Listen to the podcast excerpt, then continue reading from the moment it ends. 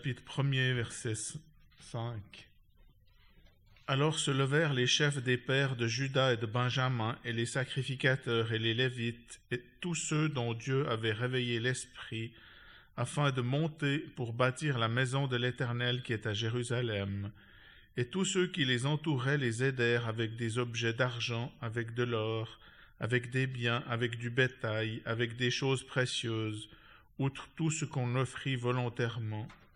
Et le roi Cyrus fit sortir les ustensiles de la maison de l'Éternel, que Nebuchadnezzar avait fait sortir de Jérusalem, et qu'il avait mis dans la maison de son Dieu. Et Cyrus, roi de Perse, les fit sortir par Mithredat, le trésorier, qui les compta à Sheshbatsar, prince de Juda. Et en voici le nombre trente bassins d'or, mille bassins d'argent, vingt-neuf couteaux, trente coupes d'or, quatre cent dix coupes d'argent de second ordre, et mille autres ustensiles. Tous les ustensiles d'or et d'argent étaient au nombre de cinq mille quatre cents. Apporta le tout lorsqu'on fit monter de Babylone à Jérusalem ceux de la transportation. Et voici ceux de la province qui remontèrent de la captivité, de ceux qui avaient été transportés, lesquels Nebuchadnezzar, roi de Babylone, avait transportés à Babylone, et qui retournèrent à Jérusalem et en Juda, chacun à sa ville, lesquels vinrent avec Zorobabel, Jeshua, Némi, Seraya, Relaya, Mardoché, Bislam, Mispar, Bigvaï, Reum et Baana. Nombre des hommes du peuple d'Israël, les fils de Parosh, deux 572, les fils de Shephatia 372, les fils d'Arak 775, les fils de Pakat, Moab, les fils de Jeshua et de Joab 2812, les fils d'Elam 1254, les fils de Zatu 945, les fils de Zakaï 760, les fils de Bani 642, les fils de Bebaï 623, les fils d'Asgab 1222, les fils d'Adonikam 666, les fils de Bigvaï 2500 2056, les fils d'Adin 454, les fils d'Ater de la famille d'Ézéchias 98, les fils de Betsaï 323, les fils de Jorah 112, les fils de Hachum 223, les fils de Gibar 95, les fils de Bethléem 123, les hommes de Netopha 56, les hommes d'Anatoth 128, les fils d'Asmavet 42, les fils de Kiriatarim, de Képhira et de Beheroth, 743. Les fils de Rama et de Geba, 621. Les hommes de Mikmas, 122. Les hommes de Bethel et d'Aï, 223. Les fils de Nebo, 52. Les fils de Magbish, 156 les fils de l'autre Elam, 1254. Les fils de Harim, 320. Les fils de Lobd, de Hadid et d'Eno, 725. Les fils de Jéricho, 345. Les fils de Sénaa, 3630. Sacrificateurs, les fils de Jedaïa, de la maison de Jeshua, 973. Les fils d'Imer, 1052. Les fils de Pashkur, 1247. Les fils de Harim, 1017. Lévites, les fils de Jeshua et de Cadmiel d'entre les fils de Davia, 74. Chantre, les fils d'Azaph, 128 fils des portiers, les fils de Chalum, les fils d'Ater, les fils de Talmon, les fils d'Akub, les fils de les fils de Shobaï, en tout 139. Nétinien, les fils de Tsika, les fils d'Asufa, les fils de Tabaot, les fils de Kéros, les fils de Sia, les fils de Padon, les fils de Lebana, les fils de Agaba, les fils d'Akub, les fils d'Agab, les fils de Shalm, Shamlaï, les fils de Hanon, les fils de Gidel, les fils de Gakar, les fils de Reaya, les fils de Retzin, les fils de Nekoda, les fils de Gazam, les fils d'Uza, les fils de Pazéak, les fils de Bézaï, les fils d'Asna, les fils de Meunim, les fils de Nephusim, les fils de Bakbuk, les fils d'Akufa, les fils d'Arkur, les fils de Batsulut, les fils de Mekida, les fils d'Arsa, les fils de Barkos, les fils de Sisera, les fils de Tamak, les fils de Netziak, les fils de fils des serviteurs de Salomon, les fils de Sotaï, les fils de Sopheret, les fils de Peruda, les fils de Jaala, les fils de Darkon, les fils de Gidel, les fils de Shephatia, les fils de Atil, les fils de Pokeret Atsebaïm, les fils d'Ami, tous les Nétidiens et les fils des serviteurs de Salomon 392.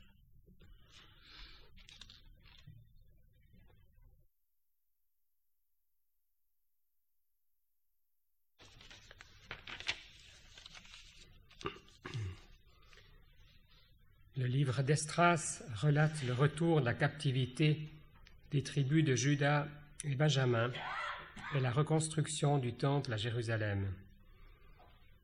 Ce livre historique couvre la même période que les prophètes Agé, Zacharie et Malachie. Ces deux tribus ont été transportées à Babylone par Nebuchadnezzar en l'an 606 avant Jésus-Christ. La ville de Jérusalem ainsi que le temple ayant été pillés et détruits. Alors commence le temps des nations, où la domination du monde est ôtée à Israël et donnée aux nations. Cette captivité dure 70 ans, selon ce que nous lisons en Jérémie chapitre 25 et 29 et Daniel 9. Alors notre livre commence en l'an 536 par cette proclamation du roi Cyrus. Le retour se fera en trois vagues successives. Dans notre chapitre avec Zorobabel, au chapitre 8 avec Estras et finalement avec Néhémie.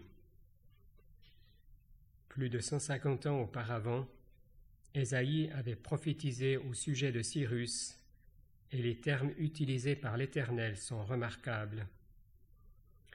Qui dit de Cyrus, il est mon berger, et il accomplira tout mon bon plaisir, disant à Jérusalem, tu seras bâti, et au temple, tes fondements seront posés. Ainsi dit l'Éternel à son oint, à Cyrus. Tout est dans la main de l'Éternel, comme nous le lisons en Proverbe 21 au premier verset. Le cœur d'un roi dans la main de l'Éternel et des ruisseaux d'eau. Il l'incline à tout ce qui lui plaît. Tout au long de l'histoire du peuple d'Israël, on remarque la patience et la grâce de l'Éternel à son égard. Maintes fois il a été averti, Des prières d'intercession sont montées pour lui, mais en vain. Si le Seigneur nous envoie une épreuve, nous avons à nous humilier et à nous soumettre, tandis que le peuple a refusé de se mettre sous le joug du roi de Babylone, selon Jérémie 27. Cet appel du roi Cyrus à rebâtir une maison à l'Éternel s'adresse à tous parmi le peuple. Comme croyants, nous sommes tous des sacrificateurs pour offrir des sacrifices spirituels agréables à Dieu par Jésus-Christ. Cependant, notre vie pratique quotidienne doit être en rapport avec cette position de sacrificateur. Le lieu où il faut remonter et bâtir le temple est indiqué. Il s'agit de Jérusalem, le lieu choisi par l'Éternel pour y mettre son nom, y habiter. Pour nous, c'est le lieu de la présence du Seigneur au milieu des douze ou trois assemblés en son nom.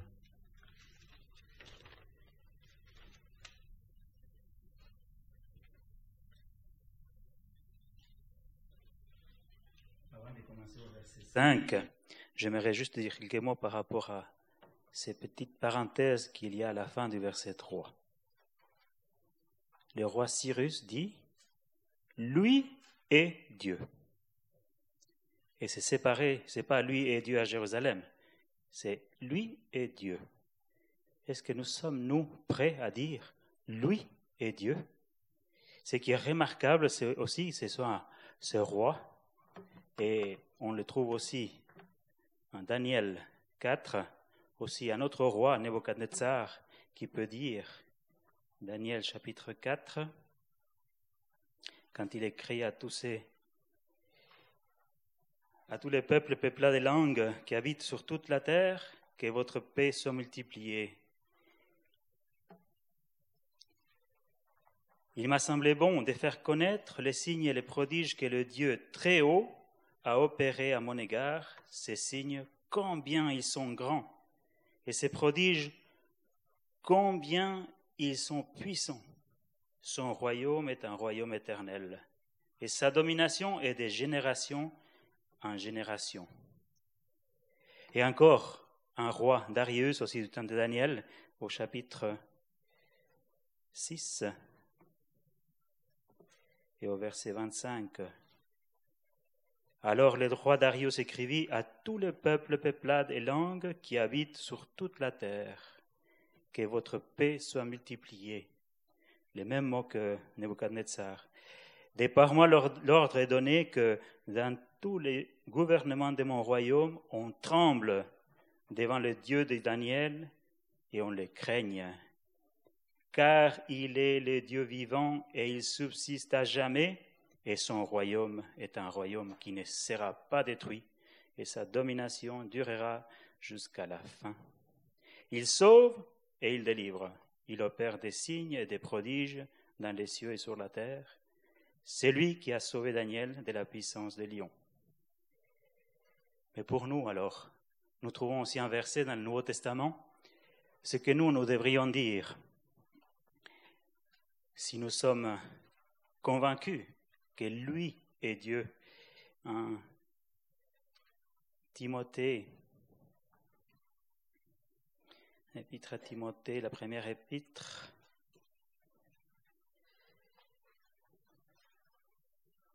au chapitre 2 et au verset 5. Car Dieu est un. Dieu est un. Et le médiateur entre Dieu et les hommes est un. L'homme, Christ Jésus, qui s'est donné lui-même en rançon pour tous.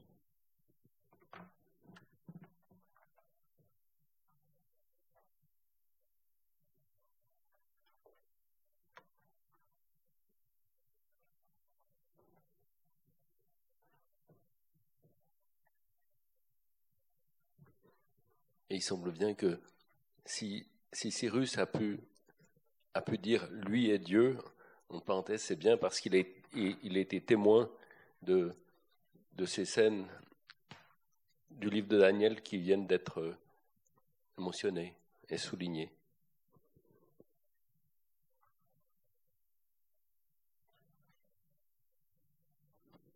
Certains certains disent même qu'il a été enseigné par Daniel à, connaître euh, le vrai Dieu.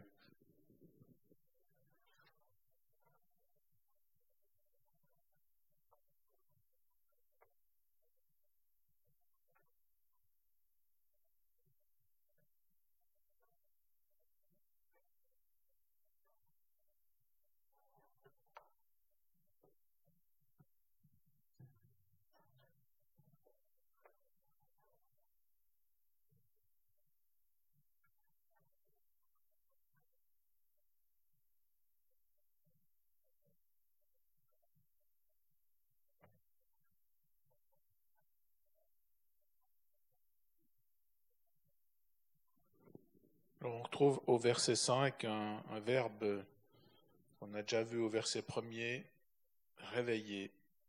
C'est vraiment le, mot caractéristique de, ce livre. C'est un réveil que Dieu, que Dieu produit. Et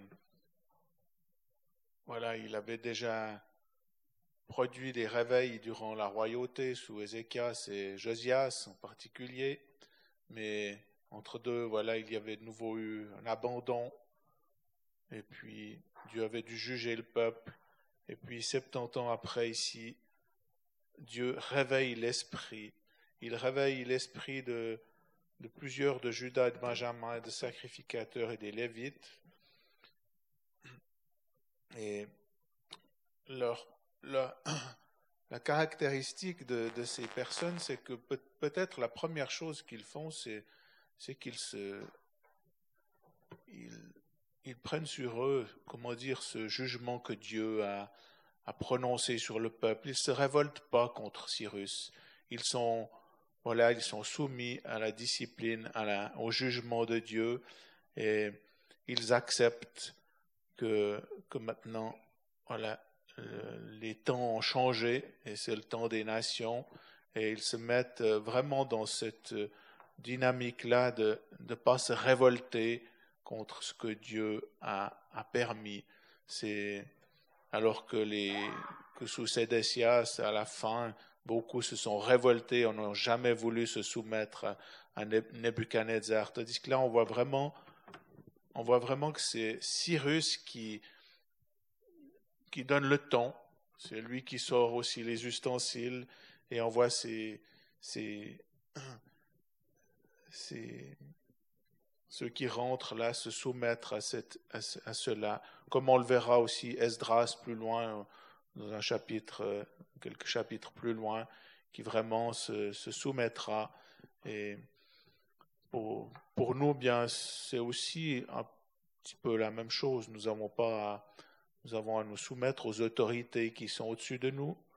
Nous avons aussi à accepter que, voilà, nous sommes dans un monde qui est où Dieu a mis des autorités qui sont au-dessus de nous.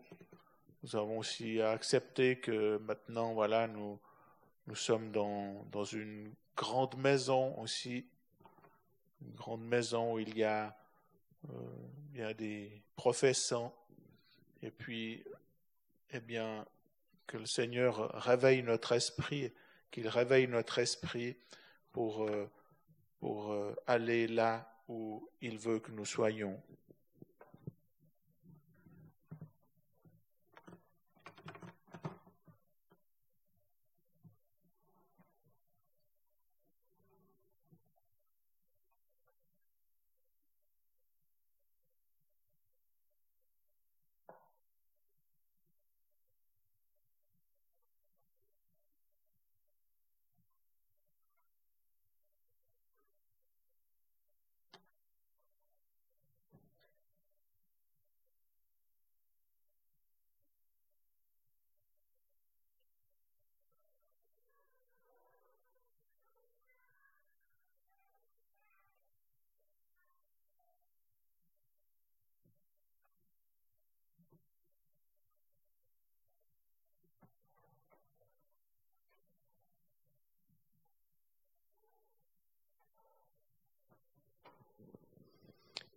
L'Éternel leur a donné cette force, ce courage pour, euh, se lever et pour euh, aller vers Jérusalem.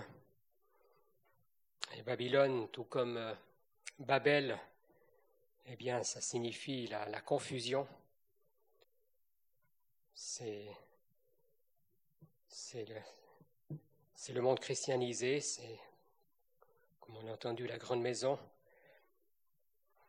Et on a effectivement, nous aussi, à se lever pour, pour aller dans ce lieu de la présence du Seigneur.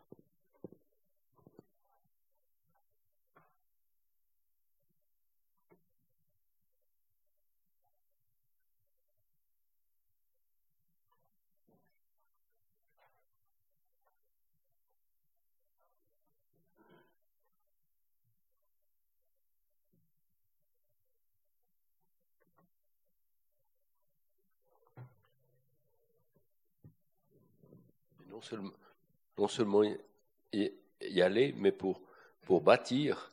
Et, bâtir comprend énormément, énormément de choses. Il,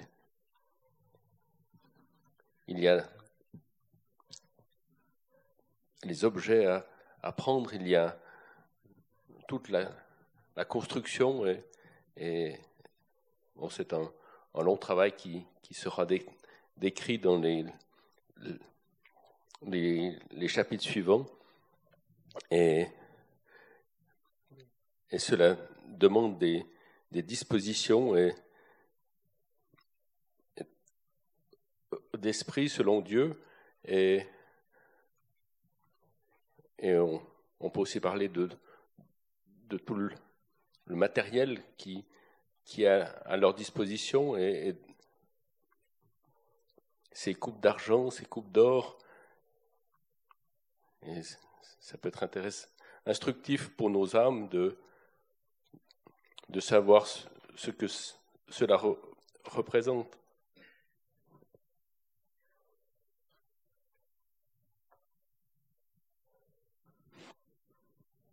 C'était immense, gigantesque le travail qu'ils avaient à faire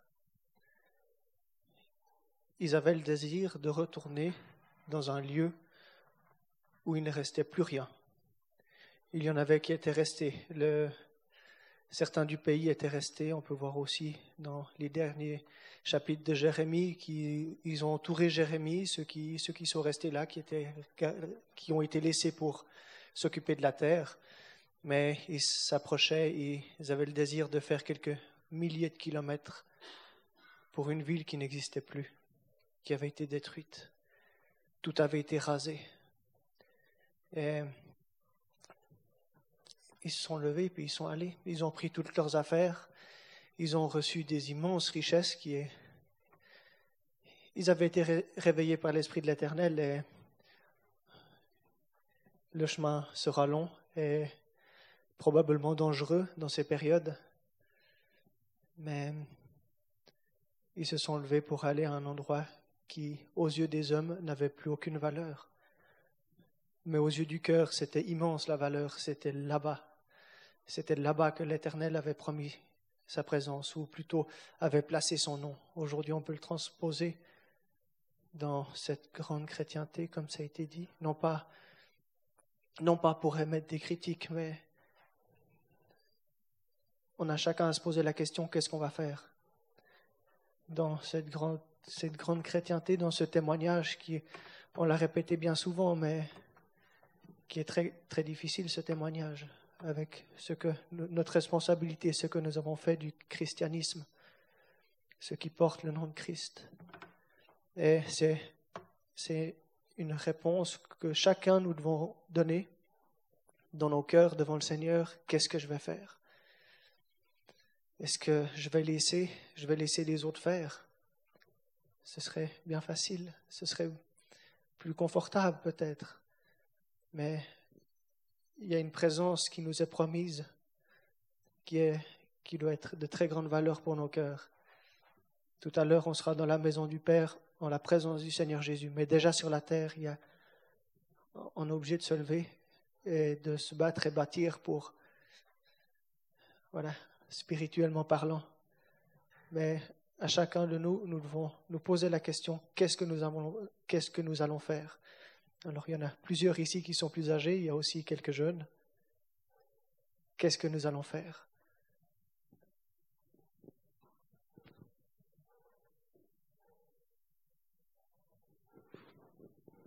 Ils ont été, il faut se dire que ils ont été 70 ans, comme on l'a vu la dernière fois, on l'a vu par ces passages d'Esaïe et Jérémie, ils ont été 70 ans déportés.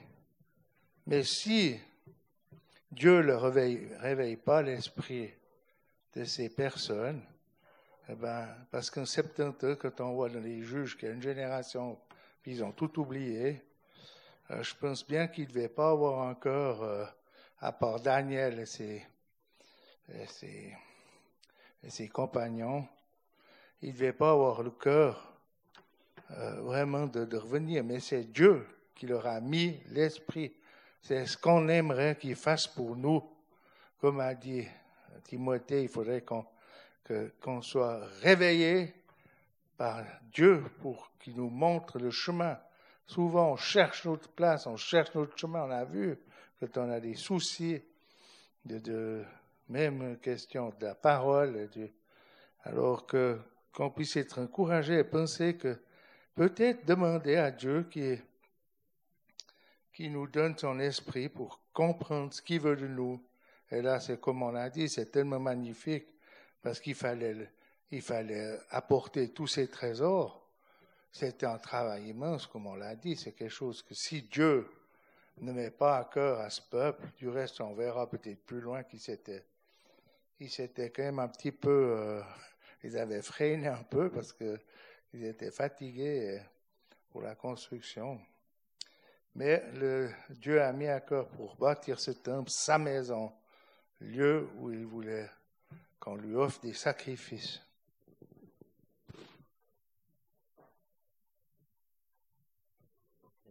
comme a, dit Timothée, pardon, euh, cette, cette, ville de Jérusalem était détruite et on, on, on peut lire dans Néhémie 2, alors quel était le, sentiment de Néhémie vis-à-vis de, cette situation quand il se trouve devant le roi comme échanson et qu'il a, il, apparaît triste avec un mauvais visage et il dit ne, ne serait-il pas, mon visage ne serait-il pas triste quand la ville, le lieu des sépulcres de mes pères, est dévasté et que ses portes sont consumées par le feu. Voilà, voilà qui était le sentiment de Néhémie qui, qui réalisait la gravité de la situation, mais, mais ça lui a donné le courage après avoir cette s'être adressé à Dieu dans une prière, une prière entre guillemets éclair, où Dieu l'a, l'a aidé, l'a secouru et il a pu exposer la situation au roi. Et c'est, à partir de là que euh, Néhémie pourra, alors, c'est, bien sûr autre chose, mais c'est, c'est quand même lié, reconstruire, reconstruire la muraille. Et la situation était, était semblable pour Esdras et Zorobabel.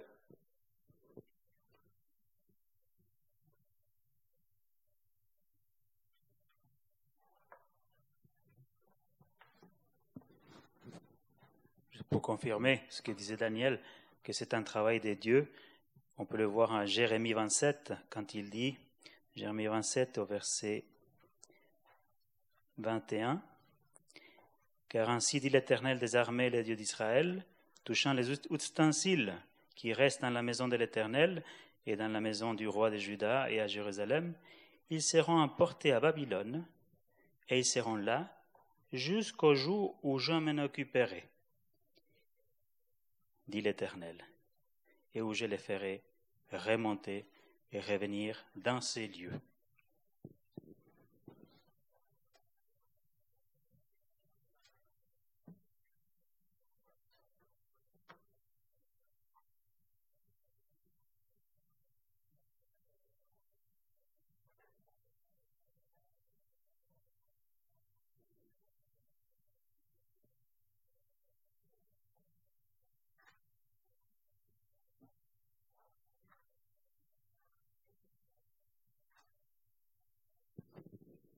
On lit euh, au verset 5, euh, ceux dont Dieu avait réveillé l'esprit, on pourrait se dire, oui, mais Dieu m'a pas réveillé l'esprit. Est-ce que c'est pas un peu provoquer Dieu que de dire cela? En fait, il, réveille l'esprit de ceux qui sont disposés aussi à être réveillés. Mais quand il est dit alors se levèrent les chefs, eh bien, on voit clairement leur propre, euh, enfin, leur responsabilité. Ils, ils se, se défilent pas. Et puis, ce qui est aussi remarquable, je trouve, c'est que il est parlé des chefs et puis au, premier verset du chapitre 2, il est dit ceux qui, en verset 2, lesquels vinrent avec Zorobabel, etc., ces chefs-là. Donc il y en a qui sont venus avec Zorobabel. En fait, ça veut dire que ces, chefs, ils ont eu une attitude qui a, motivé, qui a été quelque chose de, oui, qui a eu un effet sur ceux qui les entouraient. Ils ont vu ces personnes qui se levaient, alors eux se sont levés aussi. Et il y a eu un, entraînement. On voit ça aussi au début de Némi. Levons-nous et bâtissons et Dieu sera avec nous. Et je pense que c'est toujours la même chose maintenant. Si le Seigneur nous donne la force de, voilà, de, d'aller de l'avant dans certaines choses, eh bien, cela sera toujours un encouragement et une motivation pour ceux qui, qui sont là avec nous. Et je trouve qu'on voit ça particulièrement dans ces deux livres de Esdras et Néhémie, où en fait il y a eu des, une motivation qui s'est transmise à ceux entre, entre frères et sœurs, on va dire comme cela.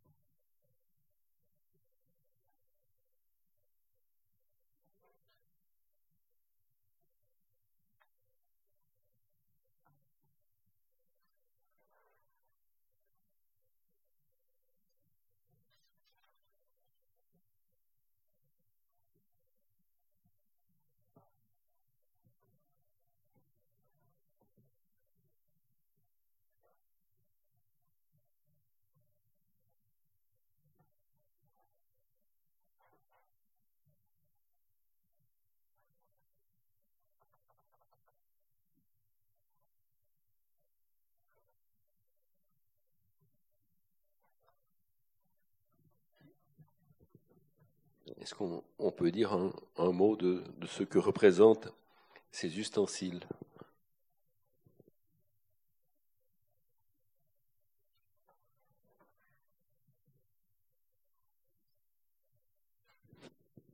Peut-être juste avant, j'avais un verset encore à cœur sur ces chefs qui se sont levés et on peut voir que tous les, toute la liste de noms par la suite aussi, il y a les noms des chefs. Non, c'est par les fils. Et en pensant à ces chefs, euh, ça m'a fait penser, et je pense plusieurs aussi au fait d'avoir des anciens ou des conducteurs, on peut dire conducteurs, mais je pensais au passage d'Hébreu 13. Oui, souvenez-vous de vos conducteurs qui vous ont annoncé la parole de Dieu et considérant l'issue de leur conduite, imitez leur foi. Alexandre dit, on a plusieurs par la suite qui seront devant, qui, mèneront le peuple ou qui donneront du courage à aller, à faire les activités. C'est quelque chose de précieux. Encore une fois, peut-être je parlerai plus pour les jeunes. C'est important d'avoir des conducteurs, non pas des chefs de file ou des, des, gens que nous suivons, mais d'imiter la, la foi, de considérer leur conduite. Et on peut voir que là, tous ces hommes, ça aurait été une bonne conduite. Et qu'on puisse être exercé à, non pas pour suivre les hommes qui sont devant nous, nos frères et sœurs âgés qui sont devant nous, mais de considérer, d'avoir ce travail de, de chercher, mais pourquoi est-ce qu'ils font ça, de, de regarder la foi et de pouvoir imiter alors cette fois non pas leurs actes, non pas leur manière de faire, mais considérer leur foi. Et alors, on peut voir, on a vu dans deux pierres, dans un Pierre à la fin, concernant les anciens, aussi encore dans Hébreu, quelles sont leurs conduites, qui ne sont pas là pour dominer, mais qui sont là comme à y en rendre compte. Et je trouve que c'est beau, et que c'est encourageant, et que ce soit un travail pour spécialement nous les plus jeunes, de savoir regarder, de considérer la foi.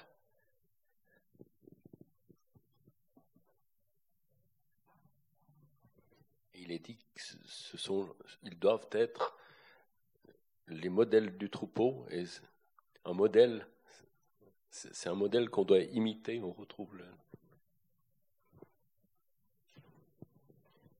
L'apôtre Paul dira Soyez mes imitateurs, comme je le suis de, Jésus-Christ. Et euh, comme encouragement pour les jeunes, on peut considérer Timothée dans Timothée 4. Il était jeune encore, mais l'apôtre Paul lui dit au verset 12 que personne ne méprise ta jeunesse, mais sois le modèle des fidèles en parole, en conduite, en amour, en foi, en pureté.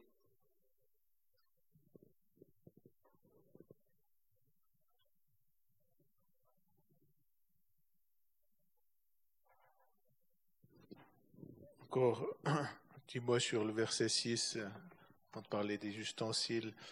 Euh, au verset 6, on voit que tous ceux qui étaient là, tous ceux qui les entouraient, les aidèrent. En fait, je pense que c'est aussi l'expérience qu'on peut faire si, si certains peuvent pas aller avec nous parce que pour différentes raisons, voilà, parce qu'ils ont un autre service, et, eh bien nous pouvons, nous sommes souvent encouragés par ceux qui, ceux qui nous aident, ceux qui, qui donne euh, ce qu'il faut pour, pour, euh, pour le service de la maison de Dieu. Concernant les, les ustensiles, je ne saurais pas dire grand-chose, mais on peut, on peut juste euh, se souvenir que, en fait, on peut réfléchir qu'est-ce qui se passait dans le, dans le tabernacle ou dans le temple. Et puis à quoi pouvaient servir ces, ces ustensiles? Alors, il y avait des sacrifices, on devait récolter le sang, on devait en faire aspersion. Il y avait aussi les, les, sacrifices avec la, farine, avec le pain. Donc certainement que ces plats servaient aussi à cela. Il y avait aussi les, parfums qui étaient peut-être aussi les gobelets utilisés pour cela. Donc, euh, il me semble que tous ces ustensiles nous parlent du, du service de l'adoration et, et, de la reconnaissance qu'on peut amener à Dieu. Et en particulier, ce en or parle de la justice divine, de ce qui est Dieu et l'argent de, notre rachat. Et, toutes ces choses, en fait, en fait, quand on vient le dimanche matin adorer, eh bien, on, a ces choses devant nous, le sang, la personne du Seigneur Jésus, on a la justice divine, on a le fait qu'on a été racheté, et tout ça sont comme des, comme des éléments de, du culte que nous pouvons rendre à Dieu. Et et en fait, on, se souvient aussi que le Belshazzar a, a, sorti ses ustensiles et a voulu boire et manger avec euh, ses ustensiles et en se moquant. Et il a été jugé la nuit même de ce, de ce festin.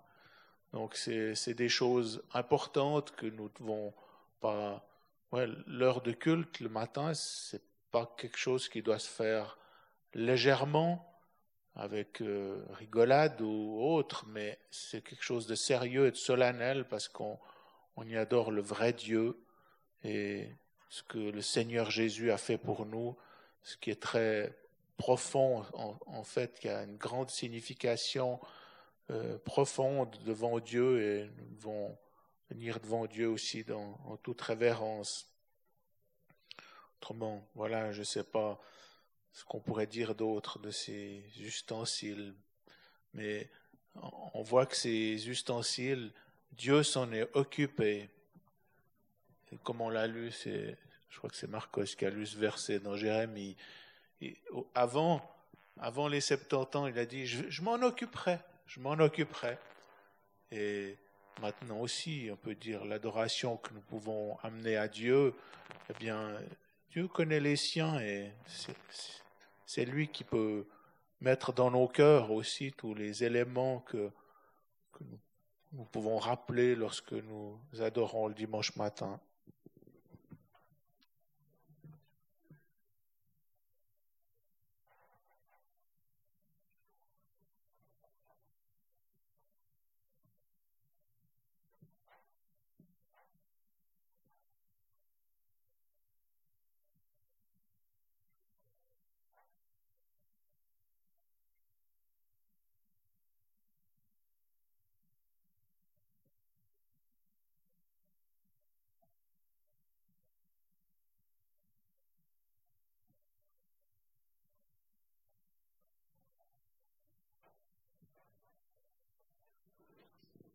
Commentateur qui dit qu'ils étaient près de 50 000 à, à, revenir à Jérusalem.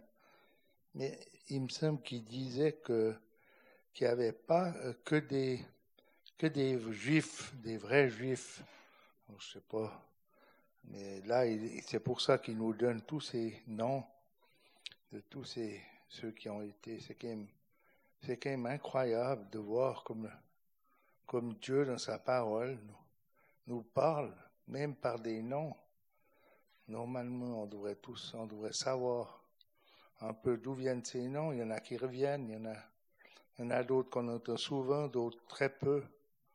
Mais souvent, c'est quand même des sacrificateurs, je pense, ou bien.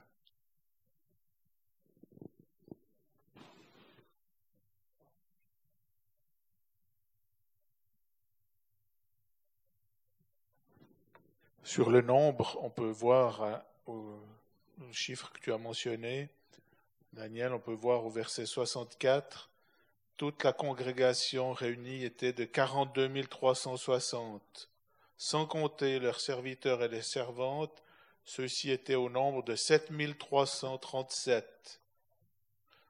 On arrive presque à 50 000, ce chiffre que tu as mentionné. Maintenant, euh, je ne sais pas si si quelqu'un très riche, qui aime bien les chiffres, euh, s'il a fait la somme de tous les chiffres qui sont mentionnés dans les, versets 3 à 35, par exemple, moi, j'avais comparé une fois avec Néhémie, mais je me souviens plus. Si, j'ai bonne mémoire, dans ces 35 premiers versets, je crois qu'il y a 29 000, 29 000. Je dis à peu près. Et puis, dans les sacrificateurs et les autres, ça fait environ 5 000 de plus. On, serait à 35 000, euh, 34 000. Pour aller à 43 000, c'est vrai qu'il il en manque encore 8 000 qui seraient peut-être... Euh, on ne sait pas, voilà. Je ne sais pas quoi dire non plus. C'est ce que je me souviens, mais peut-être qu'il y a plus de précision.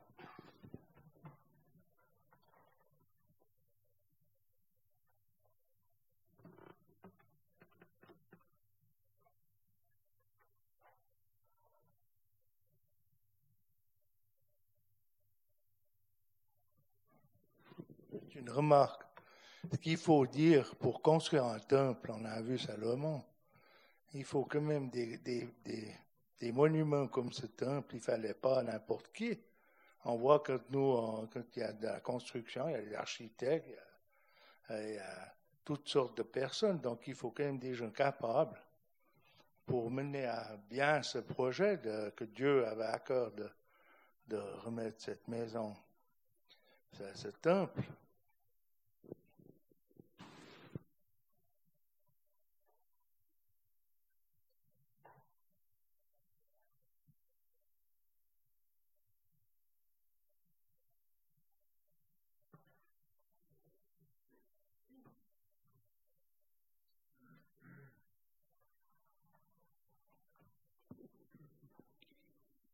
Je m'excuse, je reviens aux ustensiles. Je vais rester accroché derrière. C'est quand même remarquable de lire, et Cyrus, au verset 8, roi des Perses, les fit sortir par Mithridate, le trésorier. Il les compta. Pour Dieu, tout est compté. Il n'y a rien de trop et il n'y a pas de passagers Il est, toutes les choses sont comptées et c'était des trésors. Est-ce que son assemblée n'est pas un trésor? Est-ce que ces rachetés ne sont pas un trésor? Est-ce que ces ustensiles ne nous parlent pas aussi aujourd'hui des personnes qui mènent justement, qui peuvent amener cette adoration? Tout était compté. Les chiffres sont écrits depuis combien d'années? Et ils sont arrivés jusqu'à nous. Ce n'est pas juste des chiffres pour donner un chiffre. Dieu sait le pourquoi. Nous, nous sommes tellement petits que nous ne comprenons pas ces chiffres. Mais Dieu sait le pourquoi. Et il peut nous le révéler, car il a mis son esprit en nous. J'ai pensé, nous avons dit avant que Timothée disait justement qu'il y, a, il y avait des, des, chefs qui se sont levés. Et il disait aussi il y a des personnes âgées.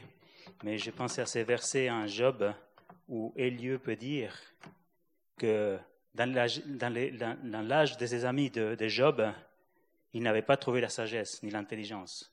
Ce n'est pas forcément l'âge, mais c'est l'Esprit de Dieu qui est en nous qui peut donner sagesse et intelligence. Et oui, je suis tout à fait d'accord avec ces versets des Hébreux où il faut regarder leur conduite et voir l'issue de leur conduite pour imiter la foi. Mais combien de détails qui nous échappent il y a dans ces versets? Énormément de détails.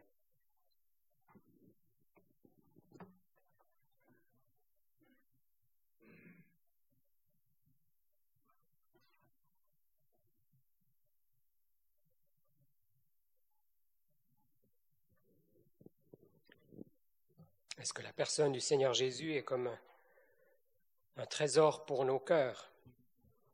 Cette personne qui a un grand prix pour Dieu, c'est son Fils bien-aimé en qui il a trouvé son plaisir. Et on le voit plusieurs reprises dans l'Évangile. Et pour faire monter cette adoration, eh bien, c'est les perfections du Seigneur Jésus que nous pouvons présenter.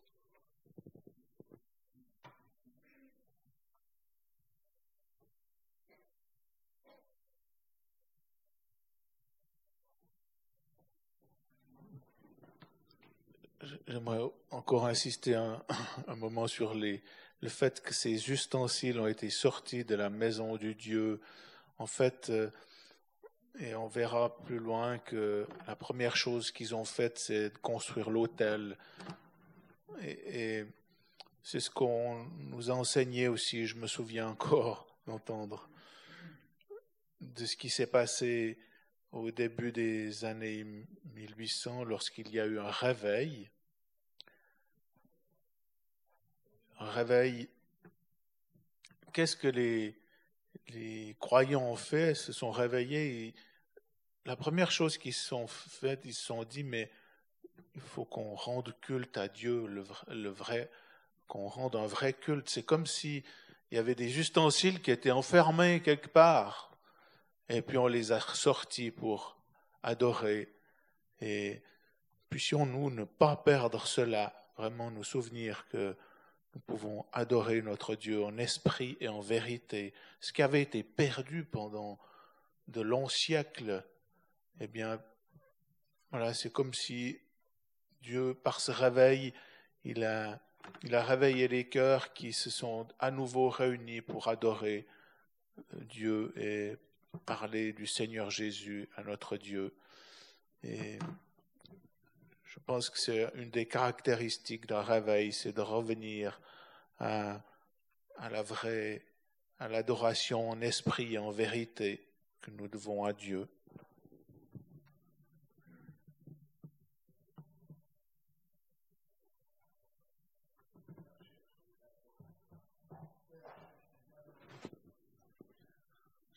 C'est Jean 4. Et les, les frères doivent se comprendre, les plus jeunes surtout, qui oublient ces paroles de Dieu lui-même, qu'il cherche des adorateurs qu'il adore en esprit en vérité. Il n'y a pas que l'évangile, il y a l'adoration. Et si nous ne la réalisons pas, eh bien Dieu nous l'enlèvera.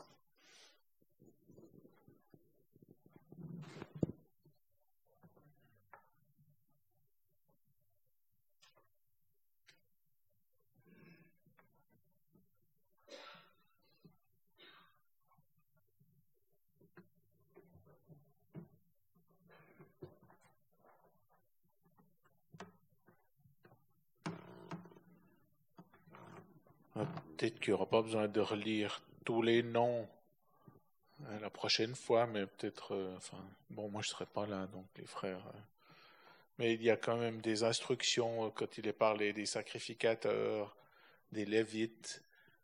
Les chiffres sont, voilà, les chantres, les nétiniens, il y a des, il y a des choses à dire. Je ne veux pas dire qu'on doit sauter ce passage, mais peut-être qu'il n'y a pas besoin de relire tous ces noms. Le Seigneur dirigera. par rapport à la remarque de Daniel avant, euh, concernant les personnes qui étaient retournées et qui n'étaient pas d'Israël. Au milieu du verset 59, on lit Ils ne purent pas montrer leur maison de père et leur descendance s'ils étaient d'Israël. Je ne sais pas si c'est à ça que tu pensais. Cantique 112. Cantique 112, versets 4, 5 et 6.